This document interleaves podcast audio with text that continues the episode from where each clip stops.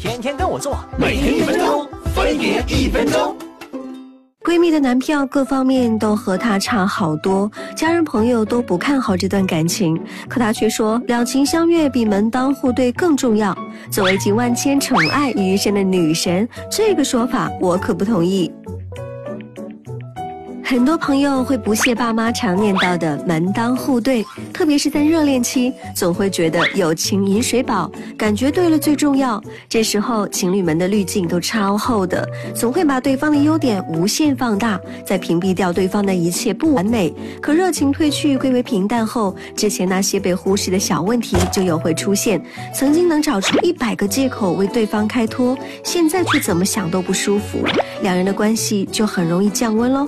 如果激情不能成为长久维系爱情的纽带，那至少要有替代品吧。理想的爱情是平等自由的交换，用我的美貌、气场或是大方的谈吐换来你的责任心、人格魅力和对我的各种贴心。虽然这些因素都是无形的，但总能通过有形的东西来量化。在交往的过程中，我们会在自己的心里一一打分，合格的才是和我们相配的，相配的才是能和我们深入交往的。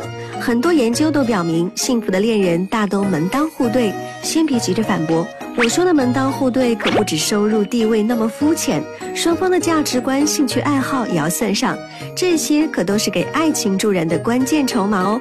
我们常说物以类聚，人以群分，因为生活的环境决定了我们的性格，性格契合才会越相处越舒服嘛。那些忽略社会阶层、无视兴趣三观、跨越宇宙银河系的爱情故事，都只是故事。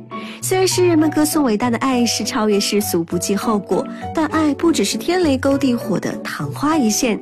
想要细水长流，还是交个配交的人，做点爱做的事吧。这年头检验真爱。别老想着对方能为你做什么，要看看对方会为你改变什么。比如，比如说我最近追的那个姑娘，已经为我改了三次电话号码了。